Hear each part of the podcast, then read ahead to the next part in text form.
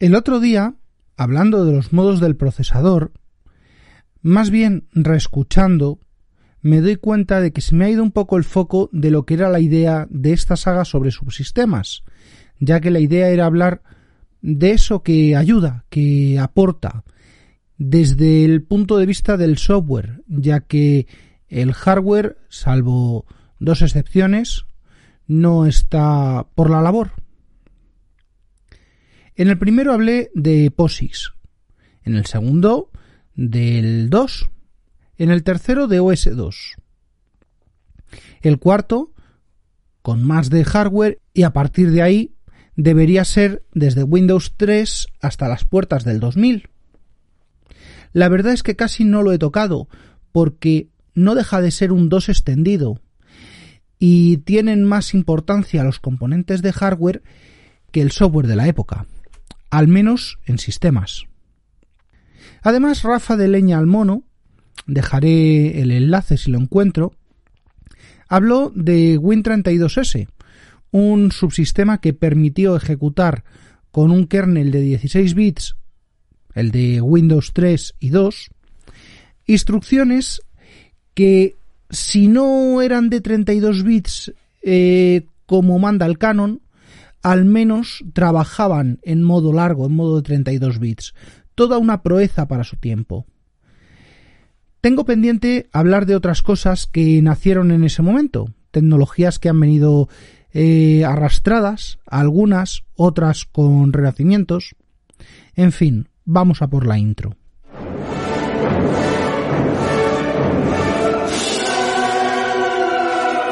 Bienvenidos a Yo Virtualizador.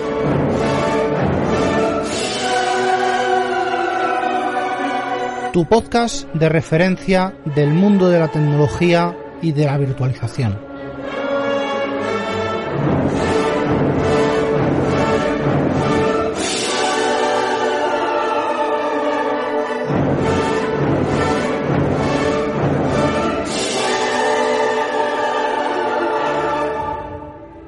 Va a ser más fácil saltar a un punto de la historia en el cual ya tenemos la base del actual sistema Windows.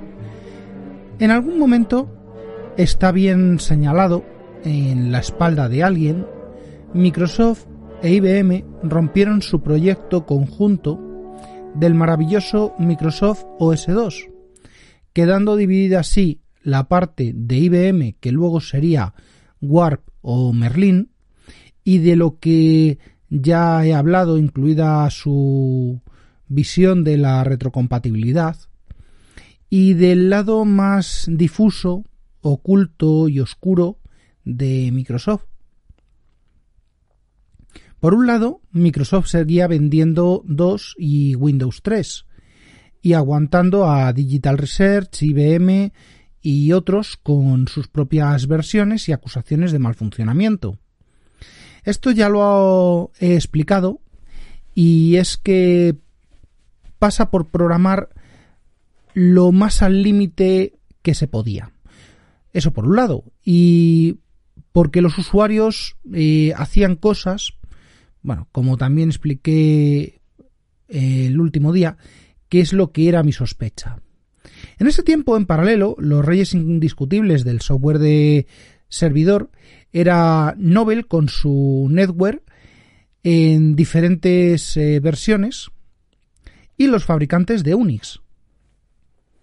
Y si en el mundo del hardware eh, también era más diverso, eh, Digital tenía procesadores, IBM, IBM tenía otros procesadores, Sun tenía otros procesadores y había, había más fabricantes. De hecho, 2 y Windows hasta ahora solo habían funcionado en x86, así como Amiga y Mac solo lo habían hecho en Motorola. El primer caso de sistema operativo portado con éxito entre plataformas fue CPM, aunque llegó tarde. Obviamente no me meto con los diferentes Unix, que ya sabemos cómo es la historia. Hablo de la plataforma PC, si es que no indicó lo contrario. Después de esto le tocaría el turno a Apple, dos veces, La primera un poco más suave, de Motorola 68000 a IBM PowerPC y después de PowerPC a Intel. Ahora les ha entrado por hacerlo una tercera vez, de Intel a ARM. Bueno, de esto ya se ha hablado mucho, se ha escrito mucho, han hablado los que dicen que saben y yo de esto digo que no sé, así que no voy a meterme con ello, no es mi campo y bueno, pues como he dicho, ya se ha hablado, visto y escrito demasiado sobre sobre ello tenemos aún mucho donde trabajar.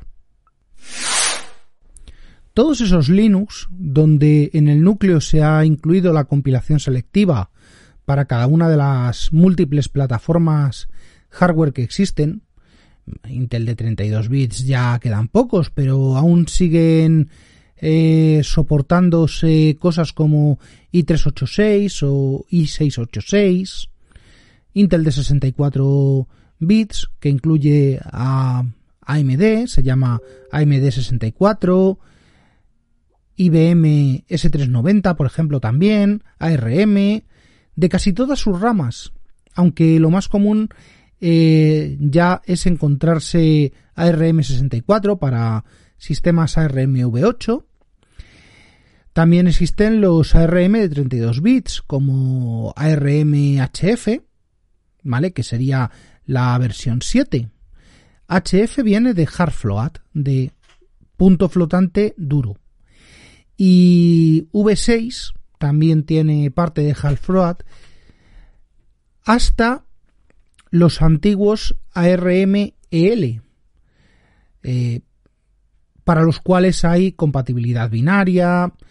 En otros sitios lo he encontrado que se llama ARM EAVI, que es Embedded AVI, Application Binary Interface. Bueno, que sí, que todo esto, desde lo más moderno hasta lo último, eh, está muy bien, está bien modernizar, pero sinceramente, todavía conozco sitios donde quedan aparatos industriales que es que ni siquiera necesitan FPU. Bueno, también no nos podemos dejar aparte eh, otra familia como los eh, MIPS, MIPS o los PowerPC, mm, en fin, que será por plataformas. Pero lo que hoy traigo son dos cosas. En principio habrá un vídeo en el canal de YouTube en paralelo, donde desgloso la parte visual de lo que hoy toca y hoy lo que toca realmente es lo que vino, la evolución que vino de la mano de Metro. No, no es el ferrocarril metropolitano ni la unidad de medida. Tras el repaso, he necesitado ayuda para elaborar esta parte de la historia. Por lo tanto, he tirado de las fuerzas vivas de WinTablet y Rafa me ha proporcionado unas bases de la historia de la capa superior de los ejecutables PE, PS64 y PE Fat Binary. Y viene a ser pues más o menos esto que voy a contar. Las aplicaciones Metro nacieron junto a Windows Phone versión 7 en 2010. Sí, la 6 correspondía a Windows CE y es una muestra de cómo nos engañó Microsoft con esta nueva tecnología creada desde cero. Para empezar, no es un subsistema como tal, es una capa que corre sobre el sempiterno Win32. No es que sea malo, es que simplemente nos engañaron. Para más Inri, Metro no era más que una modificación de Silverlight, el Flash de Microsoft, que bueno, intentaba en origen competir con Flash y cuando estaba empezando a coger carrerilla, Microsoft lo descontinuó como suele hacer habitualmente. Es decir, que ese premetro es una librería casi idéntica a la de Silverlight que corría sobre Win32 en un teléfono Windows Phone, blanco y en botella, sin contar la enorme cantidad de bugs que traía la plataforma, pese a haber estado en desarrollo al menos tres años. pues no permitía ni copiar ni pegar y básicamente se convertía, eh, el teléfono en una página web con unos pocos esteroides basado en tecnologías eh, .NET. Se programaba en C Sharp. Además no dejaba ejecutar código nativo ni acceder a las primitivas del sistema operativo. De esto ya hablaré más adelante porque mm, yo aporto una visión adicional a estos datos que me ha proporcionado Rafa. Con lo cual sigo. Por supuesto, no solo iban a copiar la imposibilidad de copiar y pegar desde la primera versión de iOS, sino que también copiaron la idea de una tienda de aplicaciones. Luego salió Windows Phone 7.1, que mejoró algo la plataforma, incluyendo copiar y pegar, pero al final era la misma cosa. Esa primera API de Metro, entre comillas, porque eh, el nombre no surgió hasta algo después. En Windows 2012 salió Windows RT, que corría sobre ARM y permitía el desarrollo con una versión algo mejorada del API de Windows Phone 7.1. Por aquellos años nació otra tecnología llamada Córdoba, sin acento y con V, que fue también la primera encarnación de las web apps y que pasó sin pena ni gloria. No creo que nadie desarrollara con aquello. Con Windows Phone 8 y Windows 8 nació una nueva variación de este API. Ahora sí se la conocería como Metro basado en el mismo principio de antes, cambiaba por, por completo la nomenclatura. Más o menos añadía ventanas y, como no, traía una indecible cantidad de bugs. De todos modos, la cosa no andaba muy fina porque supuestamente era compatible entre teléfono y tableta o PC. La realidad es que la versión Phone apenas implementaba cosas y las que implementaba no funcionaban aparte de un montón de variaciones dependiendo si compilabas el, si compilabas el programa para teléfono o para ordenador. Una nueva actualización, más estable pero igualmente separada, llegó con la versión 8.1 en 2014. Podríamos decir que la interfaz Metro había alcanzado la mayoría de edad, algo más estable, implementaba más funcionalidades, pero creo que todavía no dejaba acceder directamente al hardware. Y finalmente llegaron las universales con la llegada de Windows 10, que tenían de universal tan solo el nombre. O más bien equivocaban el concepto.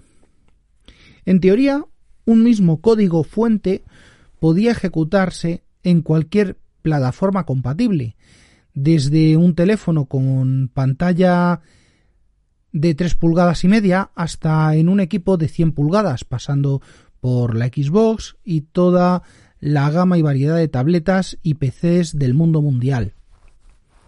En la práctica, las diferencias internas de gestión de pantalla, de recursos, de lo que fuera, te obligaba a realizar verdaderas virguerías en el código, hasta el punto de tener que mantener código diferente para cada plataforma de destino e incluso tamaño de pantalla.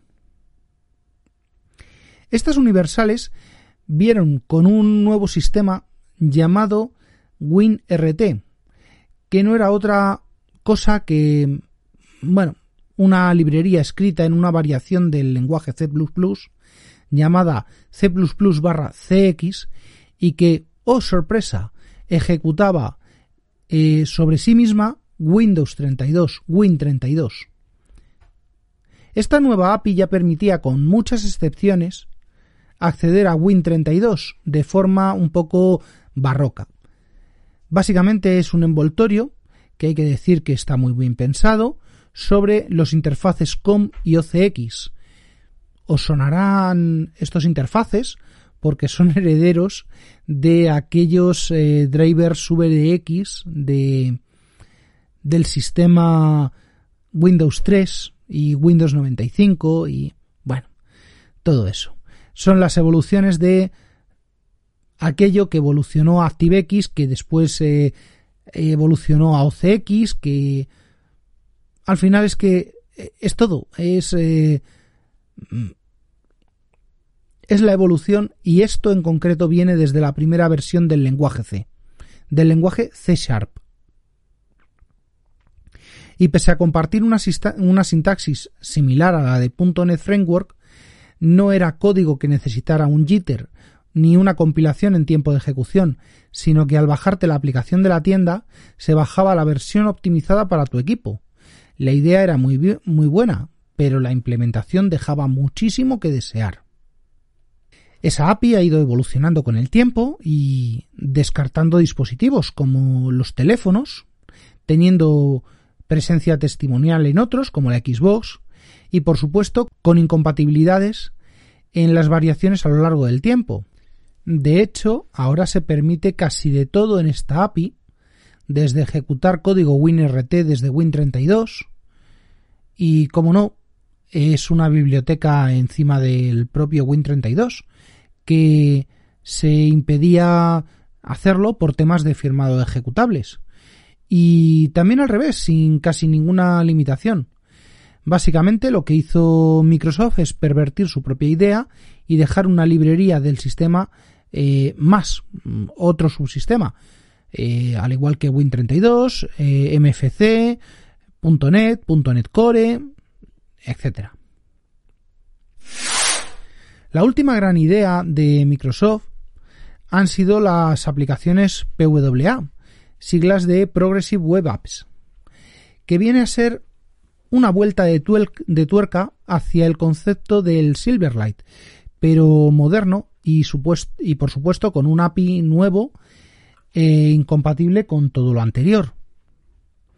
Podríamos decir que es el heredero de Córdoba y como tal, quitando alguna aplicación destacable, también va a heredar el pasar sin pena ni gloria y es que los, los desarrolladores están cansados de tanto cambio de API, tanta promesa rota, tanto bandazo. En lo descrito hasta ahora ha habido 10 años, tres cambios completos de paradigma y dentro de esos cambios un total de al menos 5 cambios de concepto y filosofía de desarrollo. Todo esto, además, tenemos el .NET Core, que es un nuevo empezar desde cero. Que esta sí que es la buena, que trinca de verdad, que con esta triunfamos, que viene a ser un nuevo API completo, creado desde cero, con el destino final de ser el dominador del mundo, completamente open source, nació, pues eh, nació para reemplazar todas las API de desarrollo del mundo mundial, hacerlo bien desde el principio, sin cambios de AVI, de formato de binarios, creo que llevan al menos tres, sin cambios de API, creo que eh, de nuevo tres cambios. Y sin problemas de actualizaciones. La porque es que la que se monta instalando versión sobre versión sobre versión juntando en un mismo ordenador la 231, la 232, 233, 235. Bueno, pues es que no son compatibles entre sí. Bueno, es que creo que esto pasa igual que, que con los runtimes de eh, Visual Basic, con los runtimes de Visual C, con los runtimes de Java. Eh, son cosas que vamos a tener que arrastrar a lo largo de los años. Bueno, pero es que todavía hay más. Y es que eh, por los oscuros solares de los desarrolladores de Windows dentro de Microsoft se está gestando una nueva librería sobre el eh, subsistema WinRT. Esta vez escrita en C++ y solo de ficheros de cabecera. Bueno, a ver cómo sale eso. Bueno, vamos a ver. Eh, es que sé que todo esto es bastante más intenso, bastante más de lo que suelo contar.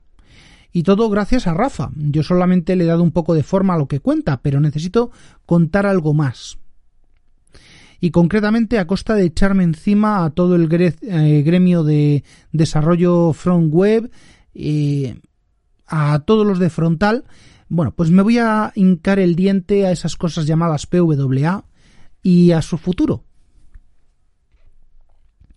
Y es que para mí una mm, aplicación web embebida o conectada en un navegador o cualquier otro marco de ejecución es lo mismo desde mis ojos de usuario.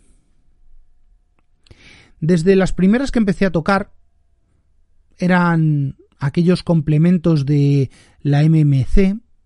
Bueno, cierto, no es un navegador, pero es que esto es previo a esa gran explosión de los navegadores. Sobre esto probablemente eh, es posible que esa forma de trabajo la que mm, menos conocida es. El modo kiosco. Pongo un ejemplo. Si ejecutamos Brave menos menos kiosk menos menos page eh, mi página, eh, esto se abrirá en Brave a pantalla completa sin barras ni controles. También es viable en Internet Explorer, pero con la sintaxis y explore menos K mi web. De hecho, voy a hacer una pequeña prueba de concepto y es que voy a montar un kiosco en alguno de los vídeos del canal. ¿Vale? Otra que me apunto. Un vídeo sobre cómo montar un kiosco en Windows. Pero volviendo al tema. ¿Qué es una aplicación web progresiva?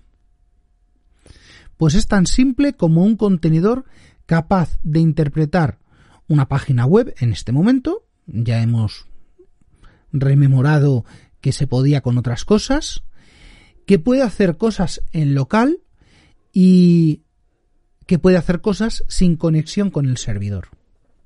Venga, va, para mortales. Un navegador que no navega para un único sitio. Una gran ventaja marcada por el avance del mercado del desarrollo permite a este tipo de aplicaciones usar y reutilizar estándares del mercado. HTML, CSS, eh, JavaScript.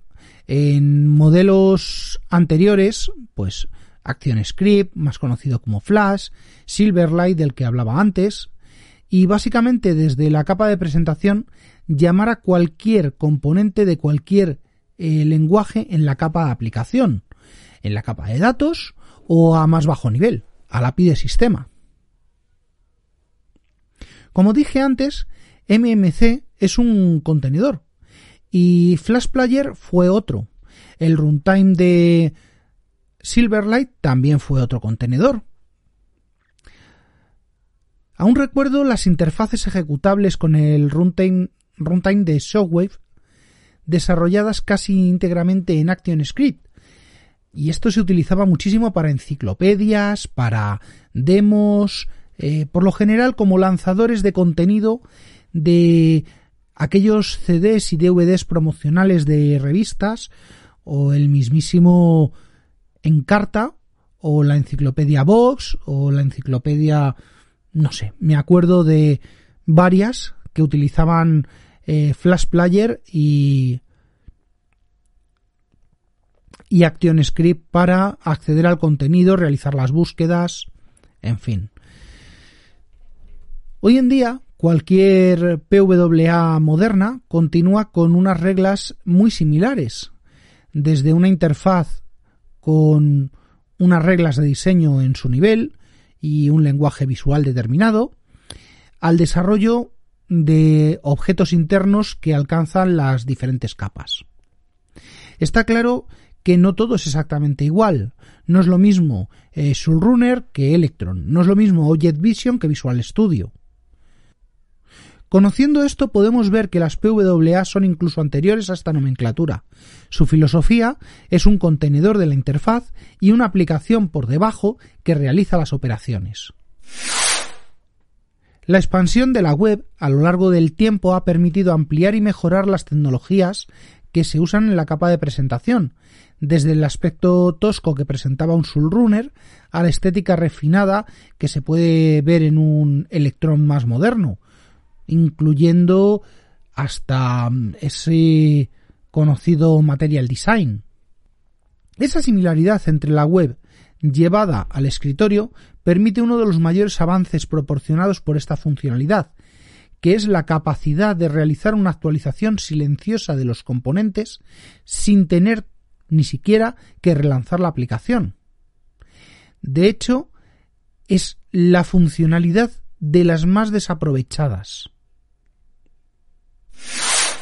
Leyendo sobre esto, el estándar de web progresiva ofrece la capacidad de encapsular un sitio web completo y de transmitir las características de la web al mundo local, sin conexión.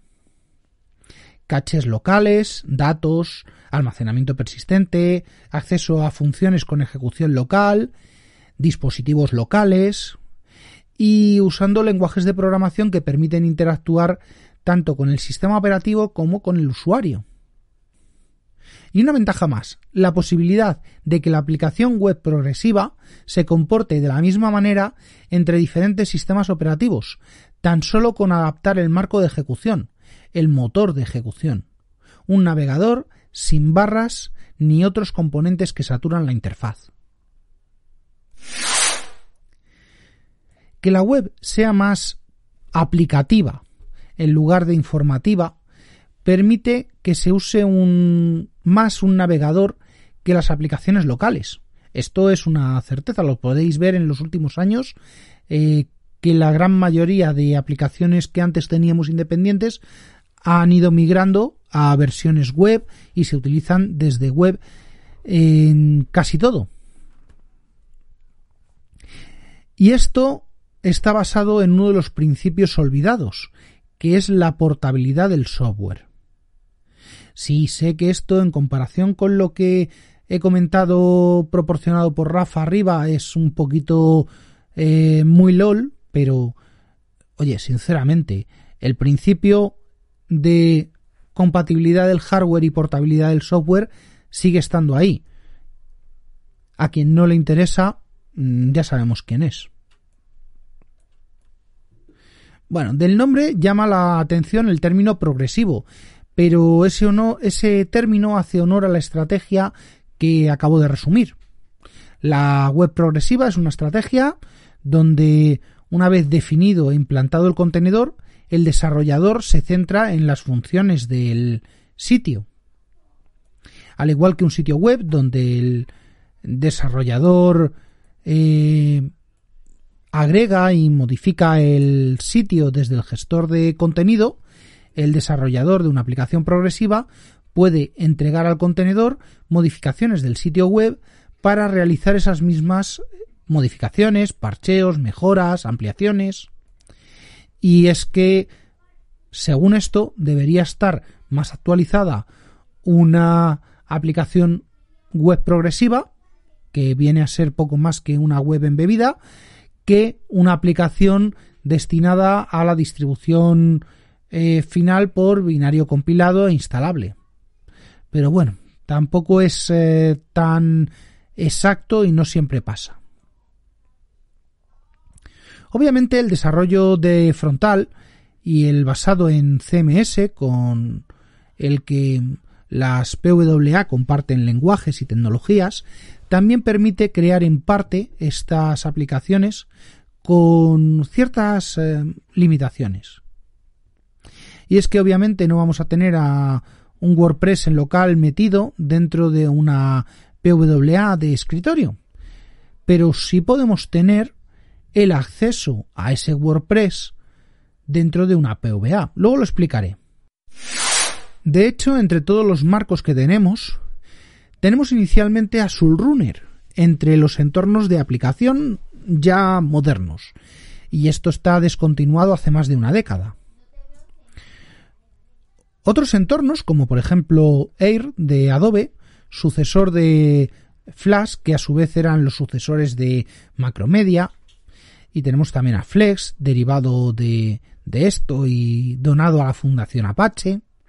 También tenemos Moonlight, que es el alter ego libre de Silverlight, y tenemos a Silverlight de Microsoft.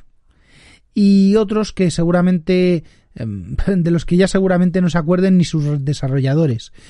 Todo esto eh, queda obsoleto, destronado por los mm, últimos, más modernos, mucho más usados, CEF, Electron y en menor medida Qt Quake y Gears. Qt eh, tiene su propio entorno basado en sus primitivas, en Qt, queda bastante bonito, pero no sé por qué no está más extendido. Y Gears es muy usado eh, actualmente para juegos. De los otros dos, actualmente quien más extensión tiene es Electron, de todos conocido, y con un repositorio de software tan variado que cubre casi todo tipo de aplicaciones, como el Visual Studio Code, Valena Etcher y Ceph es Chromium Embedded Framework que cubre otro montón de aplicaciones como Spotify o Power BI y muchos juegos basados en Unity o el mismísimo Second Life. Que sí, que todo esto tiene ¿cómo se llama? Instaladores, tiene un ejecutable local, pero ese ejecutable no pasa a ser, no pasa de ser más allá del entorno de ejecución del contenedor. Y lo que se actualiza por debajo, la aplicación, no la llegamos a tener nosotros. El uso de un navegador recortado por aplicación un proceso independiente. Vale, esto no es óptimo, ni aún ofreciendo aislamiento y contenedorización de sus bibliotecas, por el simple hecho del consumo de memoria.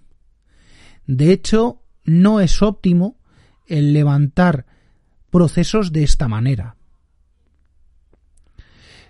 Pero bueno, no voy a profundizar eh, en el tema del desarrollo tengo una opinión formada y los hechos, pues a veces me dan la razón. Pero es sumamente impopular. Esta opinión es muy impopular, así que no diré que usar este tipo de contenedores por aplicación es ineficiente desde el punto de vista del consumidor, pero sumamente rentable en desarrollo. Y puesto que el dinero sigue un determinado flujo, esta tribuna no es la más adecuada para realizar críticas o cambios. También tenemos diversas noticias que llegan desde otros fabricantes e integradores que ponen en peligro este modo de trabajo, como por ejemplo Apple en Safari o Firefox en el escritorio, quienes han dejado de soportar PWA en escritorio, pero sí aún en sistemas móviles. Desde luego, eso tiene implicaciones de seguridad. De ahí esas decisiones. La funcionalidad eh, se llama SSB, el Site Specific Browser. Y más que de seguridad, son implicaciones de privacidad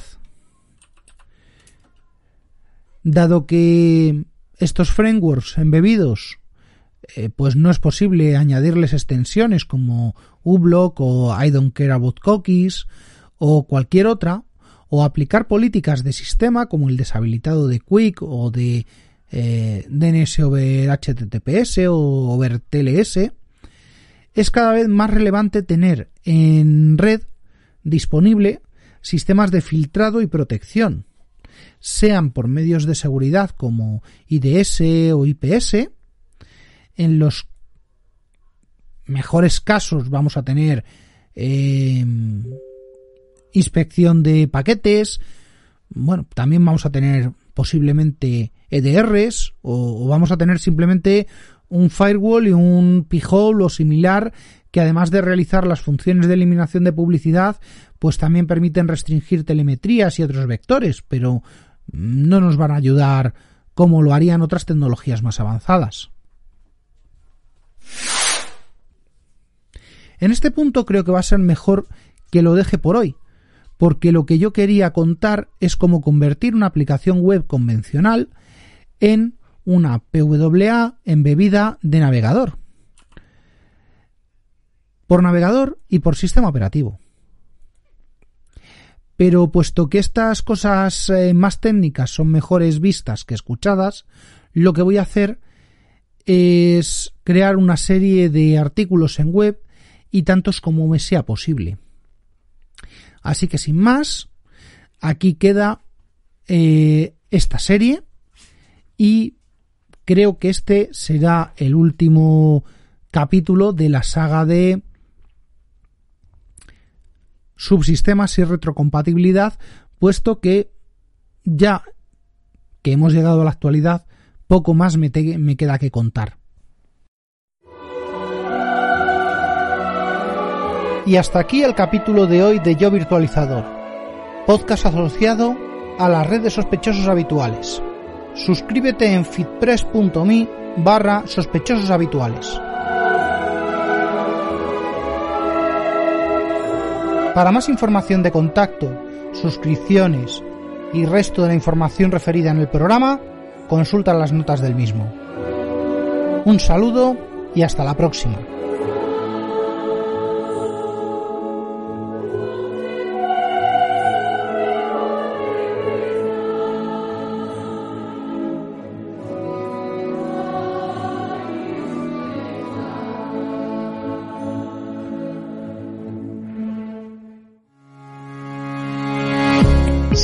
Podcaster, tienes voz. Si eres podcaster, tienes voto. Asociación Podcast es tu sitio. Soporte, formación, mesa de debate, eventos. Asociacionpodcast.es. Entra y hazte socio. Info arroba asociacionpodcast.es. Si tienes un podcast, eres podcaster. Si tienes un podcast, importas.